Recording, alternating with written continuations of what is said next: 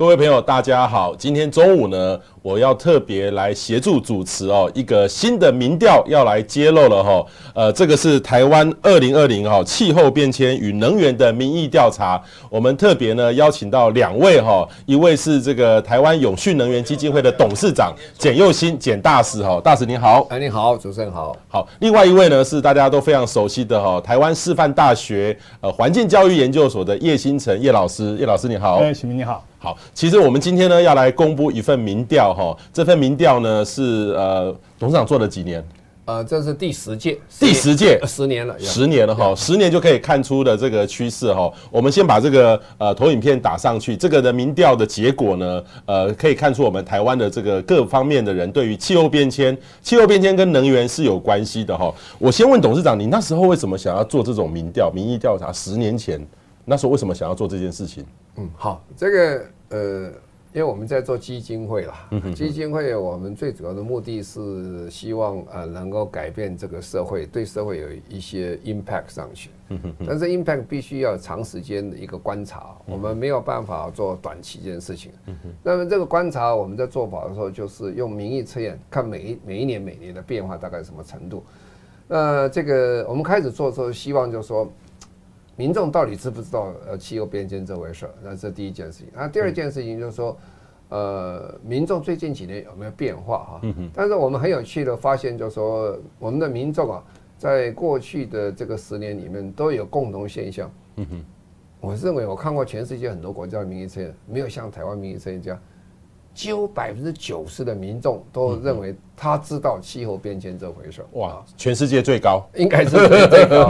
我们曾经过程当中还放弃做几年的这个民意测验，这这个这个题目说啊，你知不知道？因为都是九十二、九十三、九十二、九十三、九十四左右，觉得没有意义。后来我们发现还是有意义的，所以我们继续让它保留的。OK，所以我们第一个观察的现象哦，民众很知道，很知道。那这个对我们的后来的工作是有帮助了，但是知道这个名词跟它后面的变化，那有很大的差距哦。我想等一下我们主持人会来说明一下。好，这个就是做了十年的民调哈，那今年又持续来做。那今天呢，我们就要要来公布这个民调的结果。那大家一定会有问题，因为今天我们两位专家，包含我们的简又新简董事长，他也是我们的五任所大使哦，帮我们推广很多气候变迁的内容。那我有准备一个 Slido 哈，各位到 Slido，然后打这个 Hashtag 是 TW Climate 哈。T W 七 L I M A T E，所以你有问题，请集中到这个地方留言哈。我待会会看到问题，会再来问两位哈。这个今天我们就要宣布这个民调的结果哈。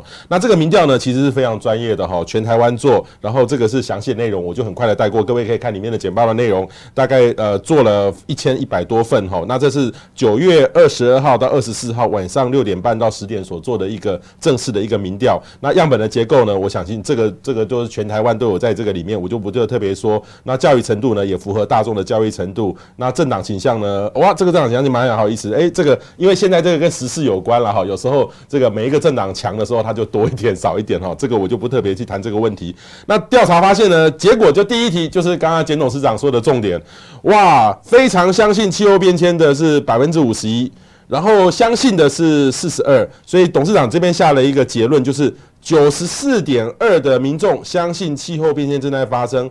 非常相信五十一，相信四十二点九，二点三的民众不相信，哈，二点三民众不相信。我我有看过很像美国类似的民调，不是二点三，是可能是二十三，比 二十三 还是我先先请那个叶老师可以跟我们开示一下，这这个数字代表什么？那个那个数字啊，以前当然早年时候，因为我自己做研究，我大概十几年前我也做过这个，差不多一直在大概都是这个比例，就百分之九十到九十五。可是呢，前几年各位的也许知道，我们观众朋友也许知道，美国耶鲁大学哦，他就做了一个类似的民调，他他的问的题目很少，不像我们问那么多了，他就问说，你相不相信气候变迁真的存在啊？那个比例这几年有略升哦，但是升到多高？最高的时候相信的最多不过百分之六十五，而且每个州还不太一样，跟那个州的属性。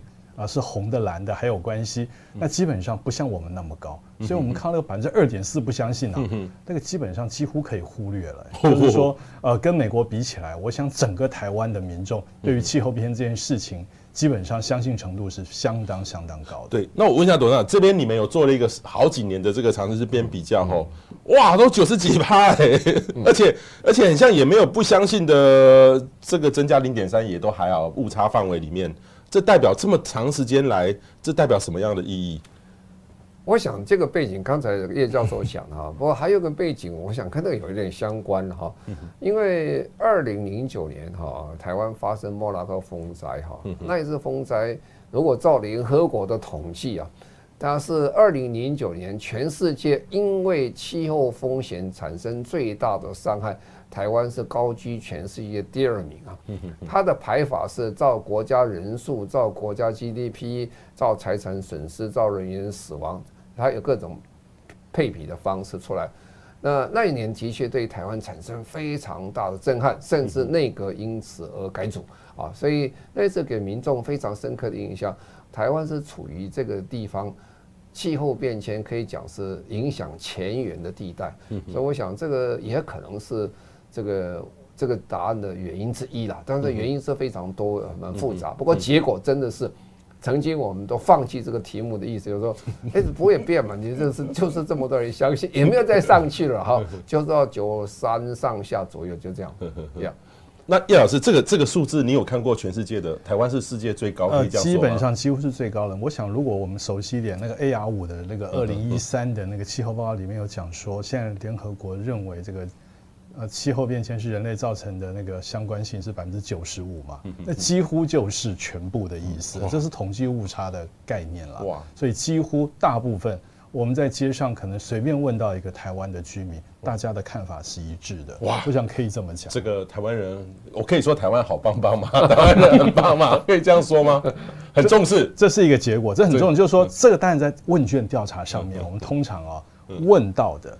这是代表一个态度，态度，而这个态度是代表被问到以后表达的态度。OK，这个态度跟真实生活里面对于每一件事情的态度不见得是一样的。哦，那和自己采取的行动，尤其是跟自己的切身利害有关系的时候，可能又会不太一样。哦，这个很有意思哈。好，接下来继续看，很精彩哦哈。好。你关不关心？请问您关不关心气候变迁的议题？哈，这个非常关心的占三成，哈，是百分之三十。那关心的是五十六点零一，这两个加起来就是八十六点二。那不关心的呢，大概只有占百分之八点二八。所以其实大概只有不到十的 percent 的民众不关心，八十六点二。是非常关心。那如果看长期来看的话，哎、欸，很像有一点这个，这个是年纪的差别啦。哈。我不知道叶老师这个，你看这个年纪的差别，或是说这个长期的趋势，看起来又增又明显增加了哈。你看这个从过去七十三点多关心，现在变八十六点二的关心，台湾的人增加了嘞。叶老师可以先给我们。基基本上这这个增加，我觉得算是平稳的增加，平稳的增加。但基本上如果说我们把这个。两个关心跟非常关心摆在一起的话，其实都看得出来，基本上它因为它已经大到一个地步了，都很高。那所以基本上我们看那个不关心的可能会比较明明显，就是说，其实只有在前年嘛，看起来那一年的比例有稍微高一点。那有有很多原因，通常我们会去分析那年是不是基本上大家讨论这个比较少，或者国际上面是不是有什么样的议论，或者台湾是不是刚好比较。风调雨顺，国泰民安等等都有可能，但基本上看来，这个趋势我觉得是差不多，可以说它是平稳、平稳的哈。董事长，这其实应该是每个族群大家都是很关心，都没有什么太大的差别嘛哈。其实呃，这个这个数字上看起来很像这个你你关不关心，你相不相信，这个都好，这个看起来又是世界第一名哈。一样。我我们这第一个，大家已经知道有这回事儿。啊，你你关不关心？大家还是很关心哈。所以有时候我我们说有另外一题，我在下就说这样的话，到底这关心只是你的头脑里面想关心这样而已，还是真正你有所行动，日常生活上的关心，就变成我们很很想知道一下，就是他只是随意回答你啊，他是说主观回答你这样，还是真正有行动啊？我想后面的这个题目的问题，OK，更会反映这个做结果。好，那这边呢看起来是四十到四十九岁这个族群哈，这是我们的社会的中间的力量是最关心的哈，最高哈。那男男性、女性的观察比例会比男性高一点点，然后大概一趴左右哈。好，然后另外一个呢是你觉得对气候变迁的了解程度如何哈？这个了解的哈，这个是五十三，然后非常了解是七十七点六，所以大概六成的朋友也很了解这个议题，然后不了解的是占三成。那从老叶老师从环境教育的理念来看的话，这个数字代表什么意义？这个叫做自我感觉嘛，哈。哦，自我感觉。我们用学术名词来讲，这个叫做主观知识。主观知识。通常我们的调查里面，主观知识就自己觉得对这个事情是不是了解。那客观知识就是真的问他几个问题，看他是不是真的了解。那当然，我们这一次的民调主要是在问主观知识。但说实在，因为我觉得大部分的民众都不是这个领域的专家了啊，不像彭博士这个样子，所以我觉得。主观知识是有代表性的，就是说大家认为自己是蛮了解的。不过这也可能代表说，大家可能觉得自己够了解，不需要再学新的东西了。这也是一种可能性哈。那所以我觉得这个是多面的。那这个也许说，呃，如果搭配一些客观的，比方两三个题目，稍微测验一下就知道。这个客观知识和主观知识之间是不是有差别？嗯哼哼，OK，好，这个这个现在是初步的来看这个第三个问题了解程度哈。那当然这个里面呃都有一些呃变化了哈，很像北也有地域性的差别，北部的了解比例比较高，六十六 percent，那当然也是四十到四十九岁最高。那研究所的比例最高哈，研究所以上大概八十四点八 percent，八十四点五八 percent，等于是说学历越高的人，很像越了解这个这个气候变迁。然后现在看起来是这个。的趋势跟往年都差不多哈，董事长，这个这个趋势大概都是最早是比较少，但很像现在都是六十几 percent，很很很了解，这个趋势上都差不多。嗯，OK，好。然后另外一个呢，第四题就是说，您问，请问您您认为气候变迁会对台湾造成冲击吗？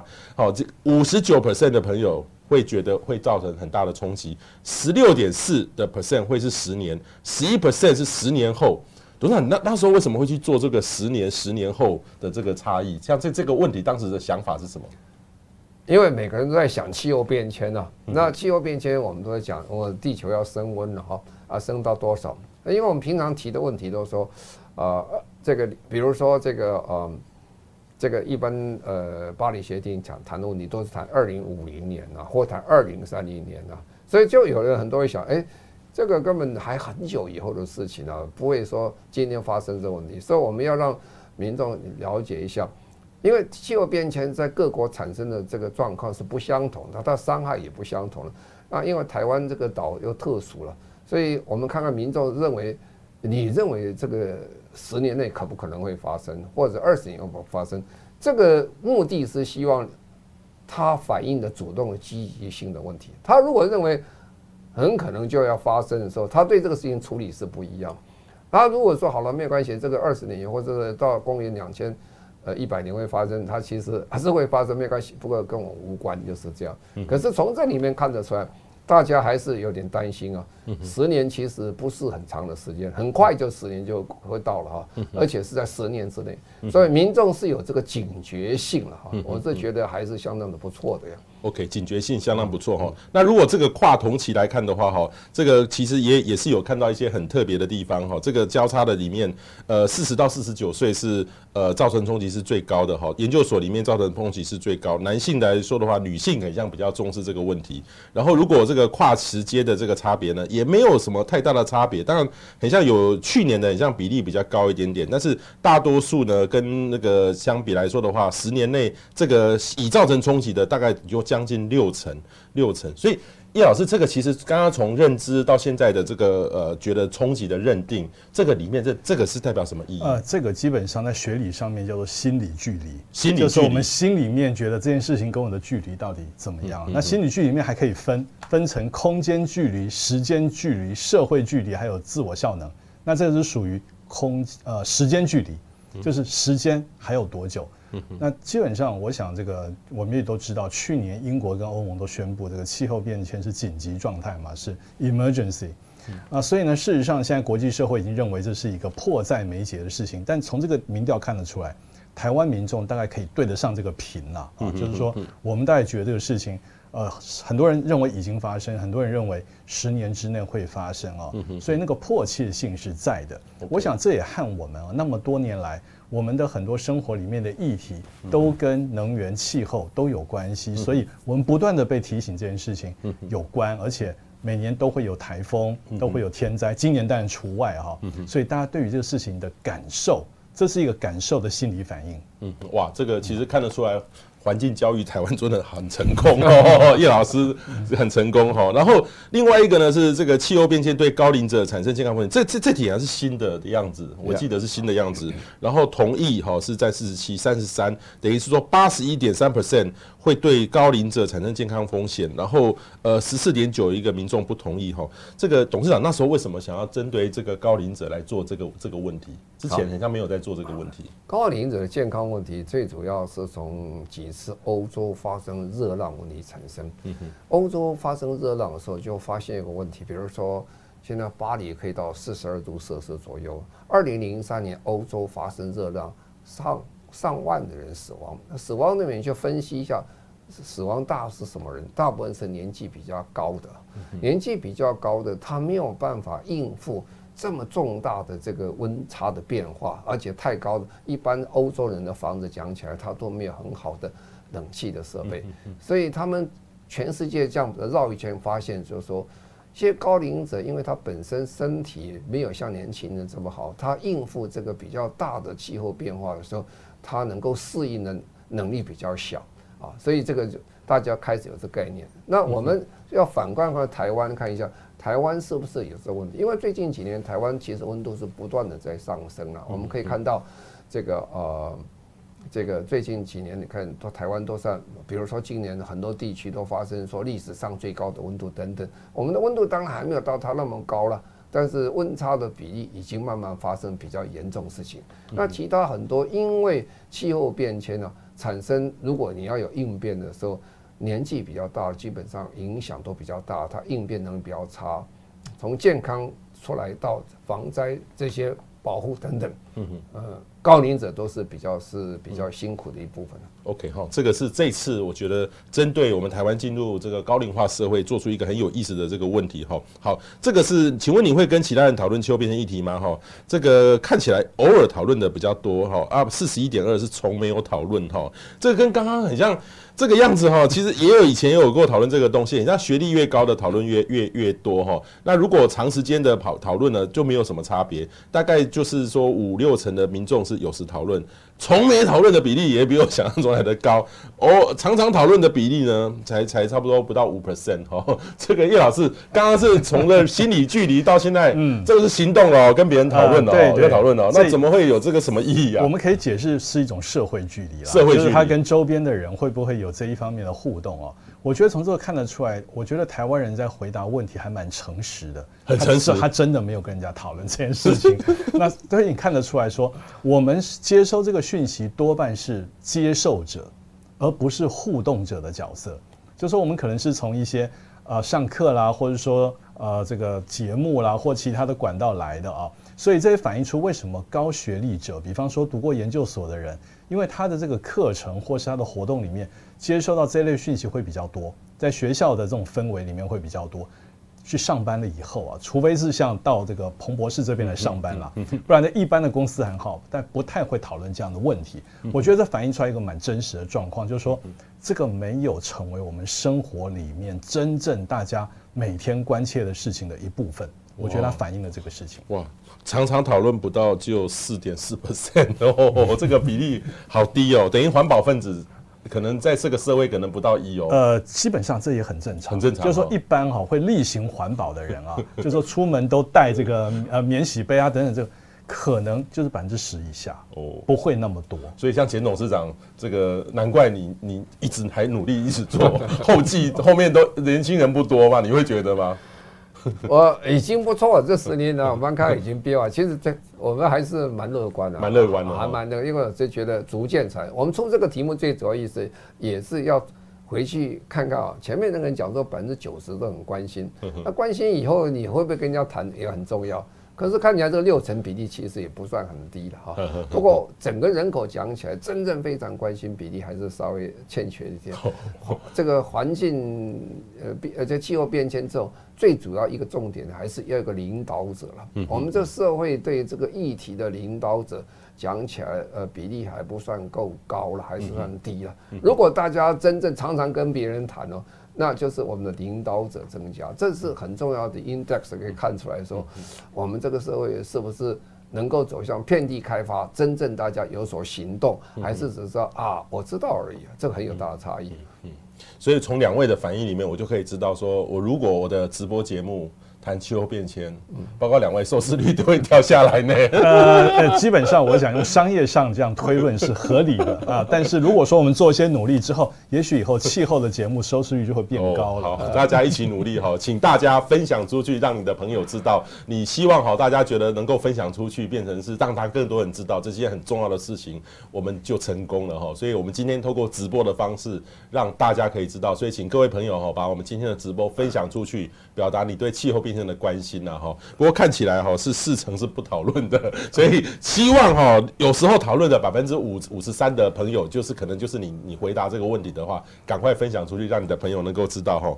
好，第七题哈，请问你会跟谁讨论气候变迁的议题哈？这个其实是蛮有意思的哈，大概呢就是朋友讨论哈，六十一 percent 是家人，二十四 percent 是这个同事哈。那这个议题呢，其实呃还蛮有意思，这是今年应该是新做的啦哈，但是我觉得可以代表一个是说大家会跟呃。呃，社社会网络的这个讨论的，拜托，这个这个议题，叶老师，这个跟国外有有过这样的讨论，对，有差不多差不多。我我想这个比例是类似的，因为大家平常真的会讨论这种问题，大家都是朋友。OK，而且如果你再问下去，很多人是网络上讨论，不是面对面讨论。OK，因为时代在改变，哦时代在改变哈。好，另外一个呢，这题呢就是还蛮有意思的哈。你认为目前我国使用的能源有多少比例是进口的哈？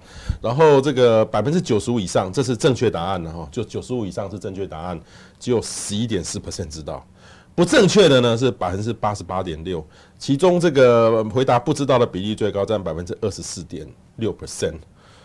董事长，我们是气候变迁与永续能源基金会，这个能源是不是在台湾？是不是很多人还是对能源了解很贫乏？还是我我先说明一下为什么要问这一题哈？这个巴黎协定通过以后，最重要的一个变化是什么？叫做能源转型，嗯，因为巴黎协定的目的就要降低二氧化碳排放嘛。二氧化碳排最主要的来源是化石燃料，那化石燃料在未来实在是要把它消失掉了，所以因此我们必须很重要的要把我们这个整个能源部分中有关化石的嘛取消掉。好，那回过来看台湾呢，如果我们要取消这化石燃料的话，我们我们第一个，当然我们先看我们从哪里来有这些燃料。因为我们讨论问题，因为台湾最近常常讨论电价问题什么的各种价格的问题的时候，我们要了解，我们先了解你的背景，知道是什么。结果我们就发现，台湾的民众基本上根本就不知道我们的能源从哪里来的。很多人认为我们国家还有很多自产能源啊，所以你跟他谈论，如果他根本不知道能源怎么来，他谈论东西不会有结果的，因为他对他讲这是很远的事情，是谈别人的事情。等到他如果知道说，啊，我们的能源都是进口的，而且进口里面绝大部分都是化石燃料的时候，他就发现这问题就是非常的严重。所以我是觉得我们这里有非常大的落差了，落差在哪里？我想这个政府啦，我们 NGO 啦，所有学校都都有一个责任呢。我们要告诉我们的民众，真正台湾的实际状况是什么？真正的台湾实际状况是台湾非常缺乏能源，我们能源都是进口的。啊，另外进口里面大部分都是呃化石燃料啊，所以这个是很严重的问题。所以这个做民意测验的好处在这里，在这里，这是提供政府非常好的一个政策分析这个背景啊。如果你希望民众很正确的、很合理来谈论能源问题、电价的问题等等。这些必须要从这个角度上去着手，去改变一些事情。嗯哼，OK，好，这个如果从长期的趋势也看哦，那这个地域上的很像就没有什么特别的差别。不过我可以看得出，台中市的市民是这个受访的比例答对的比例还比较高，哦、这个呃，可能是跟台中是有煤电，因为过去这几年台中的空屋，还有台中火力发电厂变成大家讨论的话题，甚至影响到了选举结果嘛。OK，所以这件事情对于台中人而言，那我我妈妈是台中人，我很多亲戚在台中，他们都会讨论这个事情。OK，那。以前从来不会讨论这个事情的，所以我觉得这真的是有影响。台台中人的这个答对的比例是最这个六都里面最高的哈。那这个跟跨旗的比较哈，很像很像，哎，有增加呢，有增加呢。这个叶老师，这个表示说我们民众经过这么，是不是台中人了解了就增加？基本上，我想空污议题呃 联动到的能源的讨论，我相信比较多。而且大家还记得前两年还有个公投嘛，跟这个议题有关的公投还挺多的。那因为有。有选举，有公投，然后又有一个，呃，摆在那个地方的空气污染事件来看啊，所以呢，大家会觉得这个跟自己的生活的相关性是比较高的。OK，跟生活生活相关性高的东西，大家就会关切讨论，讨论久了，看多资料以后，答对率就会提高。OK，好，然后这个呢，呃，又是一个这个实际上考我们台湾认知对不对的问题哈？请问你认为台湾目前是以哪一种发电为主哈？只有三十八点五的 percent 的朋友答对是燃煤，好，这个答对是燃煤，然后这个未正确回答是六十一 percent 哈，其中核能比例是最高的哈。各位可以看到这个里面哈，就是说这个交叉分析，这个后因为这个问题比较大，就有交叉分析，所以男生答对的比女性大，大概有多了十几 percent 那么多。然后这个跨时期呢，呃，没有答对的呢比例还是蛮高的，就六成。那答对是火力燃煤的是大概在都是将近有四成哈，这个。呃，董事长，这里面这这代表什么样的意义？我想，这反过来讲啊，我们过去十年里面，我们看政府也开了很多次国家能源会议啊，等等啊，各种会议就，其实我是觉得，都站在一个比较以这个结果来看呢，就是对问题本质不太了解的状况下去讨论问题啊，然后就会决定说。啊，你电价怎么样？能源怎么样？这是非常呃不是很理想状况。我们这个题目是从开始就开始做这个题目，那我们就发现说，呃，我们的民众其实要多一点给他资讯，他才有可能做正确的判断啊。那我们今天之所以产生这么多空气污染这些等等的问题，燃煤当然是非常重要。那么其他几个这个能源的使用的话，那需要怎么样配比，让大家更清楚了解？我想是现在也是当务之急啦。如果希望我们有一个很好的能源政策出来的话，我们全民的了解是必须的，而且是要赶紧的把它完成。嗯嗯，OK，这个其实要当当然董事长讲了一句，我觉得还蛮重要的，就是说开了那么多次会做这个决定，结果大家都不了解，所以这怎么这怎么做决定？其实这样的事情不是只有在能源上哦，水也是一样，水也是一样啊。因为我那么多年做一些研究，就问一个题目说，台湾的水最重要的用到哪里去？哪个比例最高？正确答正确答案是农业啊，对啊对，用了百分之七十啊，那。大部分人回答是工业哦，而且比例还很高，这个比例还高，所以我们的知识还需要这种。好，这第十题呢？请问你认为哪种发电的财务成本最高？哈？这个目前的答案是太阳光电，董事长，这个题目应该是未来会随着时代去调整的哈。但是目前是太阳光电，只有十三点七的 percent 答对哈。那其他呃蛮多的是都都是答不对的。那其实这个比例来看的话，也都有有一些解释。然后跨时期来说的话，其实有慢慢慢慢的这个这个太阳能的话，有很像有增加的趋势。如何看到这个问题？这个发电量方式成本的问题？这样就是你刚才讲的，因为这只能说现在现在现在因为。呃，再生能源的价钱在过去的十年是大幅度下跌了。对，大幅度下跌造成的结果，很多国家很快会转向这个再生能源。那我们台湾在这段时间刚好赶上这段时间，我们最近是全力在发展再生能源。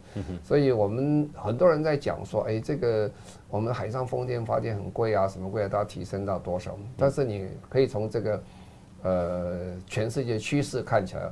未来我们继续再往下发展的时候，未来这个呃能源的价格会下跌。那太阳能光电现在当然以台湾状况讲，财务成本当然会高于这个煤了。那一个煤的这个呃机体大，然后它的效率讲起来还算不错啊。但是这个只能说现在这个状况，在民众也逐渐逐渐开始了解这个这个状况。嗯，OK，逐渐了解这个状况哈。好，然后。这个呢，哪一种发电方式对环境冲击最大？那这个六十二点九的 percent 答答是这个这个燃煤哈，那其次是核能占百分之二十二点七。那这个呢里面呢，其实也有一点稍微的差别啦哈。这个很像燃煤有明显这几年有明显增加的趋势，那核能呢是有明显减少的趋势。这个有什么代表的意义吗？叶老师？这个基本上就是因为刚我们提到了这几年的空污问题变得比较严重嘛。OK，而且呢。因为这个火力发电厂是一个跑不掉的东西，所以它变规则的，它变规则的单位。事实上，如果你看那个排放的那个源头，其实是非常多样化的啊。那现在就是我们一般的人都会认为说，火力发电是造造成空污的重要原因，所以呢，基本上就会反映在这样的事情上面，就是说大家其实也理解到，的确煤炭的发电啊，这个造成的。的环境的负荷是大的，那因为那个提高了，所以核电就放下了。因为核电和这个火电基本上呢都是被认为是非再生能源嘛，所以我想这个说除了再生能源以外，你把它加起来，我觉得可能是差不多的。OK，好，然后接下来呢，这个就重点了哈，这个是巴黎协定哈，各位知道巴黎气候协定宣示二一零零年全球平均温度升幅。不应该超过工业革命前的摄氏几度哦，这个是对我们所有人是基本的问题哈。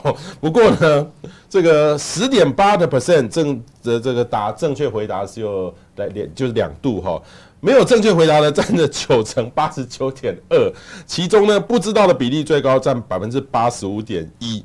哦，董事长，你怎么看这个问题？这表示说，我们每次去巴黎气候协定，就是那群人去，那群人知道，那那群人那个去跟大家讲一讲，很像也没有什么关心的感觉。基本上可以先说明一下，我们整个台湾的氛围啊，还是以本岛为主啦，以国内取向。那要知道不？这个知道，这跟媒体又有关系。媒体对这个气候变迁。并不是真的那么喜欢这个题目，所以题也不多，所以民众从国外知道这个消息的比例就是很低啊，所以低到这个程度讲讲起来是，这有时候有一点所谓的跟前面的题目有一点让人家觉得难过。我们就有百分之九十的人说他很关心的，很知道这个问题，可是他说连两度是两度设置他都搞不清楚啊。换句话说，皮表皮面上知识很多，真正要找到核心问题的时候。这是少了一点啊，这个是需要再努力。不过有个好处了，如果你十年看起来已经比过去好很多了。我如果早早几年问这个问题的时候，那个位数比这还少很多了，这其实是很辛苦啊。不过整体而言的话，这个是牵涉到国民现在的心态问题，因为我们到底是太重视国内事情，对国际上的发展关心还是少一点。这已经不是提到说他对这个环境伤害是什么状况，其实因为这个事情在国外是很热门题目，但是我们不了解。那我想这个从媒体上我们来讲多一点加油，就是这样。对，叶老师，我好奇的是国外有没有类似做这个调查，他的答对的比例基本上差不多，啊也差不多，差不多。我觉得这个都差不多的，因为一般民众哦，他不太会那么在意这个事情。当然有一些国家我猜想会比较高，比方像英国或欧洲的国家。呃，因为他们对于这个数字啊，这个大概是怎么样会比较敏感，而且他们受到的冲击比较直接。那事实上，呃，十几年前我们曾经有过一个片子叫《正负二度 C》嘛，所以在那个前后，我相信会有一些民众对于两度这个概念可能比较有，因为年代已经有点久远了。那其实我们我我自己做过一些研究，发现只要涉及数字的，嗯大概答对率都很低。比方，如果问他们现在到底大气中二氧化碳浓度是多少 ppm 啊？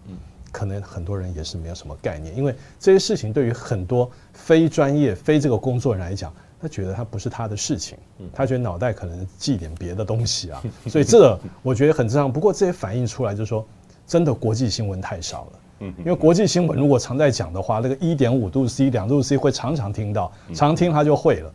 因为。大概根本不太会触及到这样新闻，像新闻里面的行车记录器的还蛮多的嘛，那这种就蛮少的。行车记录的新闻比较容易得啦，啊，这个要很难做呢。报道者要懂，那个这个记者要懂哦，这个有有有有点难哈。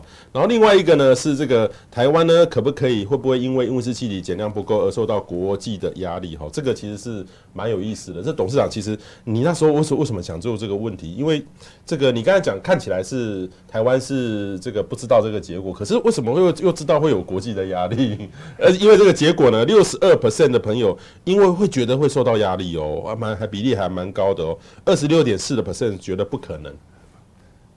这是一个国民的心态问题，因为我们国家是海岛国家，以贸易为主了。我们大概百分之六七十左右的 GDP 是为了外销，所以对所有外销的人，第一个很敏感，就是说我做什么事情，别人会不会对我产生限制？所以你问他很多海外如果有什么限制的问题，你先不要讲什么限制，他第一个都想，哎，一不小心可能会有限制，因为他已经有概念说这是个问题啊，但只是他不了解。这种我们一般现在大家所提到的这个呃气候变迁问题，都是在谈所谓物质物理的风险，嗯，或叫实质的风险。什么叫物理风险、实质风险啊？会死人啊，会有淹水啊等等。但是气候变迁最大的危机不是在物理风险而已，最大危机在转型的风险。转型风险是什么意思啊？因为刚才讲过了，你如果用了这个，呃，如果这个巴黎协定下来的话，第一个就是要能源要转型啊，能源要转型的话，你必须有很多法律会变，什么东西会变啊？这个转型的风险大家就很关心，特别是很多人都会听到这个名词啊。刚才讲叶老师讲说几度几度，大家搞不清楚。讲到关税，每个人都会知道啊，哎呀，我关税啊，啊，第二。呃，个碳关税啊，这个名词虽然都搞不清楚，碳关税哦哦，因为这样还会被抽关税，所以他就开始产生压力，因为这是一个贸易的国家，人民知道贸易的问题，所以我是觉得这是好事啦。你可以从这样反过来，他 push 大家一起来做这件事情啊，所以我觉得。我们正面的看这个数字呀。OK，好，这里面呢还有做同期的比较哈，有可能的比例大概都很稳定的，都六成多了哈。这个不可能的大概都是在这个这个这个问题还蛮稳定的哈。然后这个你认你认，请问你认为我国的减碳的成效如何哈？这个是三十二点六 percent 的民众觉得我们的减碳成效良好哈。五十六点三的 percent 觉得这个成绩很差哈，就是在这个地方哈，成绩很差的地方，结果这边呢说是好的啦哈，然后这个差是三十六点四，非常差的是占两成哈，比例还蛮高的哈。那如果我们再来看这个呃同期的这个比较哈，就很有意思。这个呢其实呃好的比例呢这几年呢是有明显往上走，那这几年呢这个差的比例呢稍微往下降了一点点。这个有一年呢应该是三两年多前呢这个七十三点一六是最高的哈，这个我。记得这个是蔡总统上任第一年，这个我好奇的是，这个跟这个政党或者有关系吗？叶老师，呃，基本上，但如果说去背后做交叉分析的话，可能通常会看到一些关联了。国内外的很多研究都发现哦，因为如果说呃，我们涉及到这种减碳成效，如果是心理层面大于科学层面的话，基本上一定会和这个，比方说支持度等等会有关系啊。通常一个政府支持度高的时候，大家都会认为政府做的什么都是好的。那如果说支持度低的时候，做什么都不对。呃，不过这个也可以跟另外一个数据相对比较一下，就是说我们现在如果说认为政府的减碳成效很好啊，那我们这几年的减碳成效到底是怎么样啊？你去比对那个数字的话，也许就可以了解说，其实我们真的减了多少碳，看民众觉得。政府减了多少碳？中间好像没有什么关联。OK，好，这个这次我觉得导致这个三十二点六四很像是有史以来最高的幅度 哦。这个虽然是不好三十几趴，可是还是有史以来最高的哈。这个是这个这个数字代表意义哈。好，另外一个呢，呃，你认为到本世纪末，这个在就大概八十年后了哈，全球不完全不使用化石燃料，就是包含煤、石油、天然气的目标，可不可能实现哈？台湾人的比例呢，二十二 percent 认为是可能哦，六十九点四的 percent 认为不可能哦。然后这个其实同时期呢，也有一些这个交叉性的分析，一些一些比较，大概都是维持非常稳定的哈。我问一下这个呃董事长，这其实这代表什么意义？这个是这个其实就是更深层次的问题，对不对？对，我想这个基本上哦，全世界的这个趋势这样，巴黎协定下来就是要废除这个所有的这个啊化石燃料。那很多人是不相信这件事情，他是怎么可能这个不用化石燃料啊，你汽车啊、柴油车啦、啊、等等啊、瓦斯等等，怎么可能事情？那这就会，我们为什么对这个问题有兴趣呢？因为这个问题牵涉到他想不想在这个刚才讲过，在这个转型风险，他愿不愿意下决心，愿不愿意投资就非常重要了啊。如果他认为根本不可能，大家都做不到，啊，你们都是这些政治人物或气候人士们。讲讲讲完了而已，那那这个就没得谈了啊，这个不太可能转变。但是呢，如果他认为真的有可能做到的时候，他就该提早准备了。啊，比如说现在很多现在很多台湾，台湾是全世界非常有名的呃供应链的地方，台湾是全世界算是汽车零件的最大供应国之一。但是现在很明显一件事情，如果要达成二十一世纪完全不用这个柴。这个呃化石化石燃料的话，其实很早就会不准开汽车，不准开柴油车。嗯嗯啊，这是联动的，联动。那你如果很关心的时候，你就应该注意，这是很危险的。怎么讲？比如说，呃，这几天英国人才规定说，二零三零年以后，英国不准卖新的汽车，不准卖柴油车。嗯。日本又跟进了，日本说二零三五年不准卖新的汽车，不不不准卖这个新的柴油车。二零三零年以后只能卖油电车。嗯。哎，这个十年就到了，很快就到了哈。这个如果都继续下去的话，我个人认为二一零零年完全不用这个化石燃料是绝对可能的事情，绝对不会有问题。而且实际上正走向这条路啊，所以我们从这个题目可以看得出来，如果民众在这个观念上没有改变的话，那你要叫民众去全面推节能减碳了，那有点像缘木求鱼了。所以我们从这里面可以看得出来。我们希望政策上让大家更了解一下，说现在问题是迫在眉睫的，已经在走向这个零这个化石燃料时代，走向这个时代的时候，我们民众需要加把劲来多了多了解。嗯嗯嗯。所以我好奇问叶老师，好，我我如果我是国家领导者，我看到这个民调。我我可能就不会跟别的国家一样，你韩国、日本一样，宣布二零五零年你要零碳了，所以 会反对我啊。这个要看怎么思考。这个是鸡生蛋，蛋生鸡的问题啊。就是说，长期以来，恐怕我们的民众都觉得这种革命性的改变，这革命性的改变就是转变嘛，它是翻转。这种翻转的事情是不会发生的，因为发现大家怎么讲，每年好像都在卖汽油车啊，好像大家的电电价也没有涨啊。就是虽然好像有时候看到新闻，刚刚我们讲那个国际新闻已经很少了嘛，有些看到人他也觉得说外国这样做啊，那可能跟我们都无关，所以都觉得老是觉得这是叫 Mission Impossible 了。但是事实上，刚才检总长有讲啊，如果说有些指标性国家都这样做，其实它就变 Mission Possible 了。那到时候变，我们还觉得世界不会往那里走，我们还觉得世界会停滞不前，那就变我们落后了。对，所以这件事情呢，就是我觉得，呃，政府不管怎么样，我觉得还是要往前啊。对，就是说今，尤其是我们看周边国家，如果都开始这样做的话，这也会对我们造成压力啊。所以我觉得这个结果看来其实是让人有点忧心的。OK，有点忧心的结果哈。好。这题呢又更这 最重要了哈，我觉得这个民调里面这题哦最有趣哈。这个您知道台湾二零五零年的减碳目标吗？哈，我们现在很多人应该都知道，二零五零年是很多国家要零碳的哈。这个媒体很多都有在报。哦，可是我们知道，我们二零五零减减碳的目标其实就是跟二零零五年相比减一半了。哈，这是正确答案。可是只有零点九的 percent 的 答对哦。然后呃，九十八点二 percent 的的民众说不知道。好，所以这个这个比例呢，我们再来看以前的这个目标，你看，哎，今年还有增加呢，还有增加呢，吼，然后这个未正确回答的比例都还是蛮高的。吼，董事长你怎么看这题问题？这个表示说，哎，我们干脆这个我们的政策目标有跟没有是一样的，就一不到一趴的人知道。我觉得这个，嗯，早上我还跟 一批政府官员在谈这个事情，其实。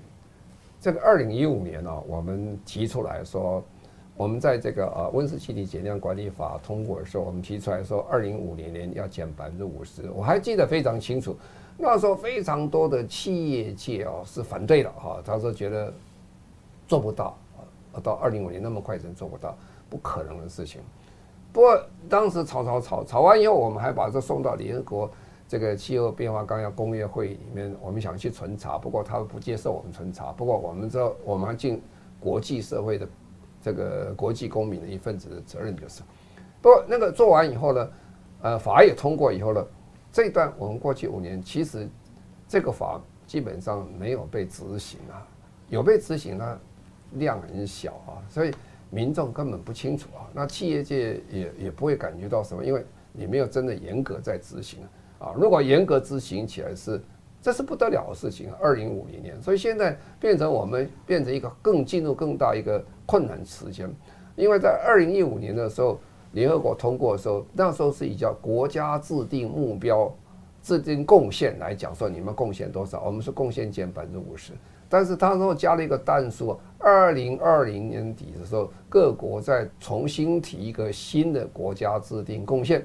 啊，那现在人家已经提出来了，提出来，比如说欧盟说要减百分之五，百分之百啊，就是碳中和了。那日本啊、韩国都宣布百分之百了。那我们这些呢，还是民众完全浑然不知啊。那这是很危险的一件事情啊，因为你不知道有这个压力下来的时候，你也不知道我们自己国家有这政策的时候，我怎么会去减碳呢？我根本不要减嘛，因为这没有什么关系。但是呢。我们知道这件事情，我们的政府环保署最近一直在谈这个问题，跟企业在沟通。我们会最近会出一个比较严格的标准，我们还把它提到二零三零年再再处理啊。二零三零年现在比较严格标准要完成在百分之二十左右啊，即使百分之二十都比欧盟的百分之五十五到五十之间，那是差得很远了。所以这个题目让我特别忧心。这个题目就是说。如果全然浑全国人民浑然无知啊，因为只有一 percent 嘛，等于没有的意思。那这种状况下，你要说推节能减碳呢，那真是叫缘木求鱼啊。所以我就觉得这个问题给我们很大的一个思考的空间，我们要怎么来做？哦，对，叶老师，我就想起我们这个，我从那个认知气候变迁，就是政府一直在推节能减碳，很多的这个行为，可是到最后知道目标的是一趴，这个代表什么意义？这个在教育上来讲，这个其实还蛮严重的，很严重。就是说，呃，基本上大家知道要节能减碳，但是大家还知道不用节能减碳。那这个就糟糕了，就他知道那个是说一说而已，那就回应到刚才我们讲说，我们要看看这五年来啊，到底二零一五到现在五年了嘛，到底台湾有没有在减碳？答案是真的没有哎，我们的碳排放就这样平的，差不多这样，也没有增加，大概就这样平稳的。那我们的那时候依照温室气体减量管理法里面定出的第一期的减量，其实你这样子看来，我们那个跟欧盟。那个说二零五零要碳中和，或二零三零就要达到一个啊相当的比例，这个其实差距很大。那所以呢，我们因为不太在生活里面感受到这样的事情，我们的工业、我们的厂商可能也觉得跟政府谈一谈啊，反正也就这样了，所以呢就不会成为话题。如果说它真的影响到工厂的营收，影响到就业，影响到每个人的行为，我觉得大家就会注意到。那这样的。代表大家就是没有注意到，因为那个压力目前在台湾社会实质还不太存在。OK，实质不大存在，这是很严重。我觉得董事长，你这个民调这件事情让大家最触目惊心。如果媒体在报，就是一趴的人不知道这个，这表示说哈，我我我心里想说，如果有一个政治人物来喊说我二零五零要零碳，他可能没有选票啊，对不对？没有人会支持，对不对？也没有人会在意，是这样吗？其实啊，有时候。这个各国为了这个气候变迁啊，这批人都被人家归类是个少数了，甚至有些人被归类说，哎呀，呃，这个是比较 radical 一点的人呢。啊，其实不然呐，因为这个已经逐渐在，特别是欧洲啦、日本啦，都已经这几个工业大国，即使连中国这都喊出二零六零年碳中和，这个时候变成非常严重的一个问题啊。如果你不能配合世界上的这个。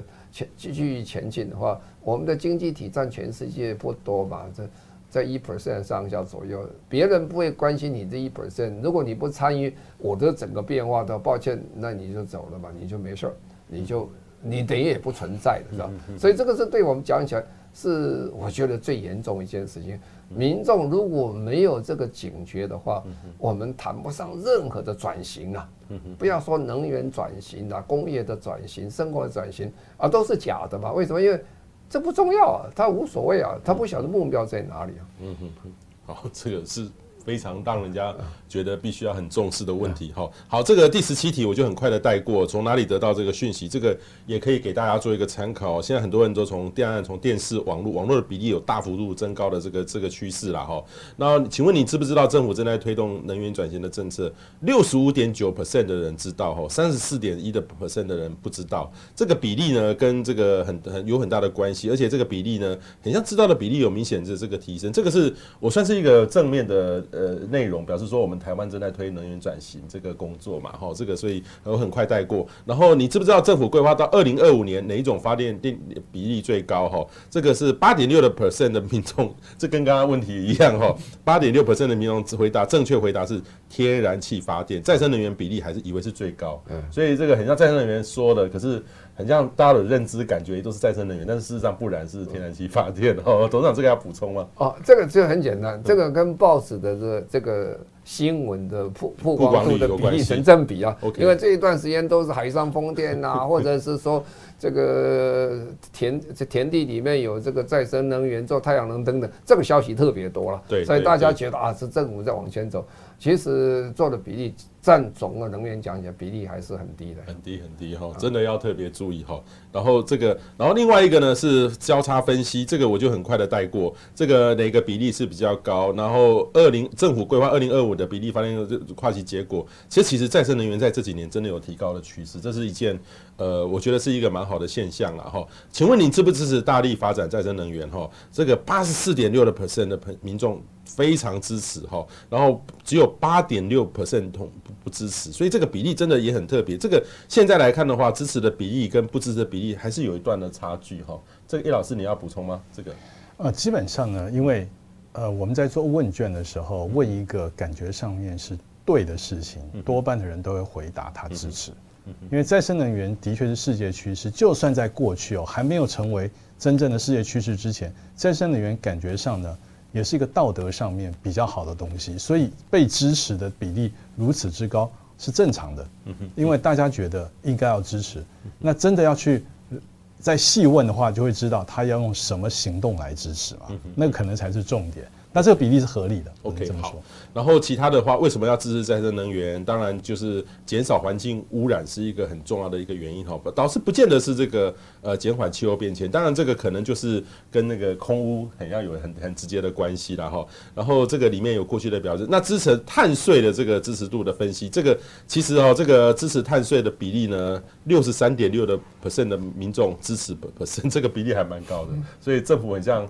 呃，以前很多人说要碳交易，可是还要收碳税的支持度比例还蛮高的哦。这个这这个待会如果董事长再来再来做补充，然后请问你最多能够接受一度电上涨到多少钱？这个四十三 percent 的民众哦愿意多。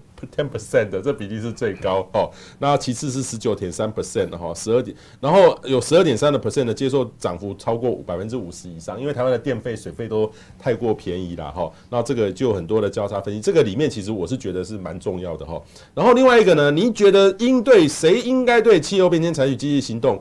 哇，这个比例呢，就是五十三九点九 percent 是中央政府。一起做，然后三十 percent 是县市政府，有三十四是大家一起做了哈，这是蛮好的。二十八点七 percent 是自己，十七点五是民众哈。那我不知道说这个叶老师，你看这个问题是代表什么意义？基本上就是说，气候变迁是谁的事嘛？谁的事？问题就是这样，环境保护是谁的事？从里面看得出来，就是说有一个直觉反应，叫做这是政府的事。政府的事。嗯，当然也有也有一些群民众觉得说自己在里面扮演角色很重要，但是认为。中央政府对的事情可能呃，就最重要的主导的这个力量，其实这个看法是没有错的啦。但就是说这件事情大概也感觉出来说，大家都说好，气候变迁很重要，环境保护很重要，好，那这是政府的事。嗯，就是政府的事。大大概就会这样子推论，那我就配合政府来做，大概可能会有这样想法。所以基本上，他基本上。呃，大概没有很内化到自己的日常生活里面。嗯嗯嗯，嗯，OK，好。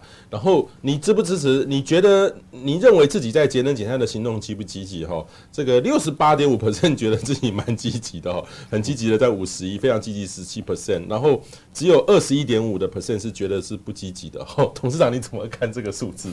哎，很了解，很赞同，很支持，然后不了解，可是又很积极。我想是这样哈。呃，第一个是好事，是说他很愿意支持这个事情，他而且他有行动来支持这个事情，这是这是很好。他主观上非常。那第二件事情，就是说他对这个节能减碳本身的意义跟定义在哪里清不清楚啊？他可能不是很清楚哪些事情要做节能减碳，不过他认为他已经做了啊。所以我说我很正面看这个题目的意思说，哎不错，我们的民众基本上是很支持的，而且他认为他也在做了啊。但是未来我们如果要这个叫。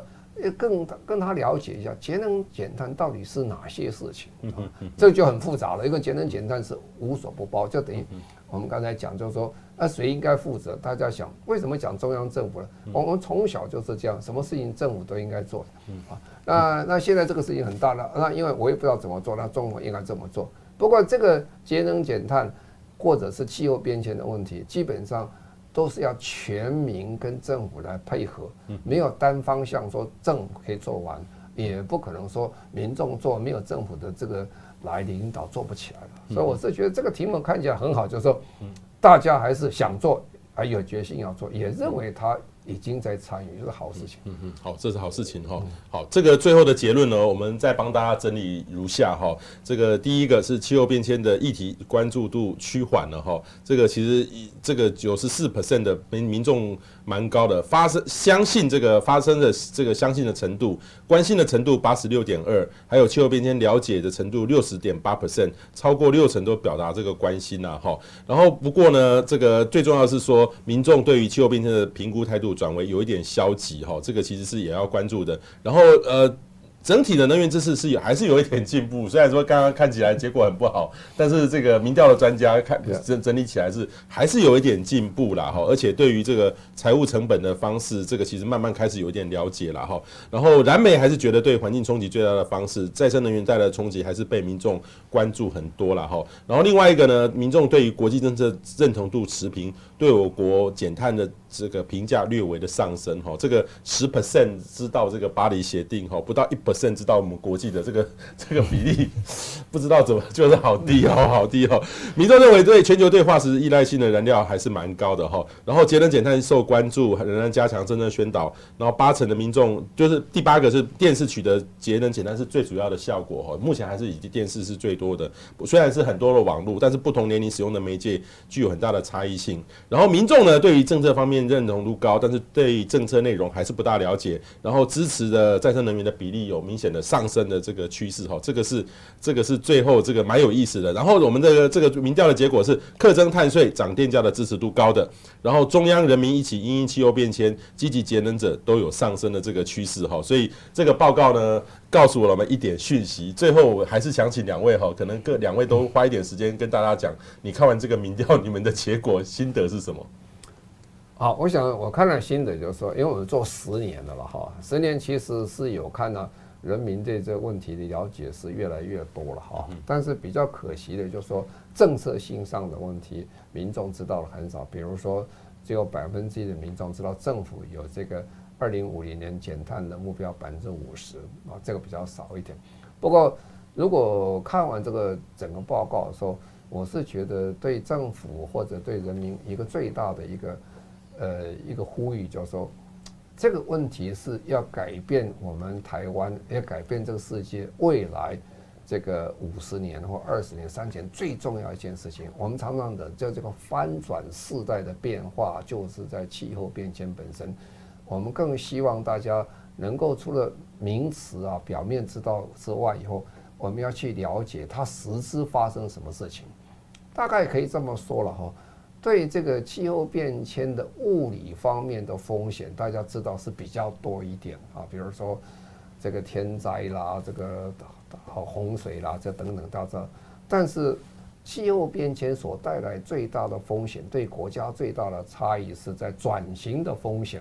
转型的风险，第一件事情就是说能能源要改变了，不能再用汽油了啊，不能再用柴油了，不能够用瓦斯了啊，不能够用煤炭啊。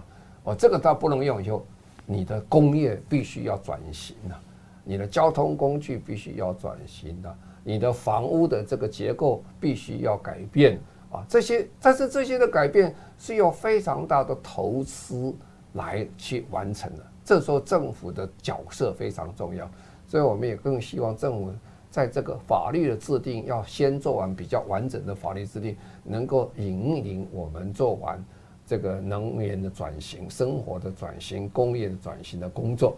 而民众而本身的话，我们需要花一点时间多了解一下这个转型背后带来的风险跟机会啊。这个风险是存在的，但是机会更多了。而未来的工业是不一样的啊，未来交通不一样，未来运输不一样，未来食品生产都不一样。这里面有非常多的商机在里面，不是只有威胁在里面。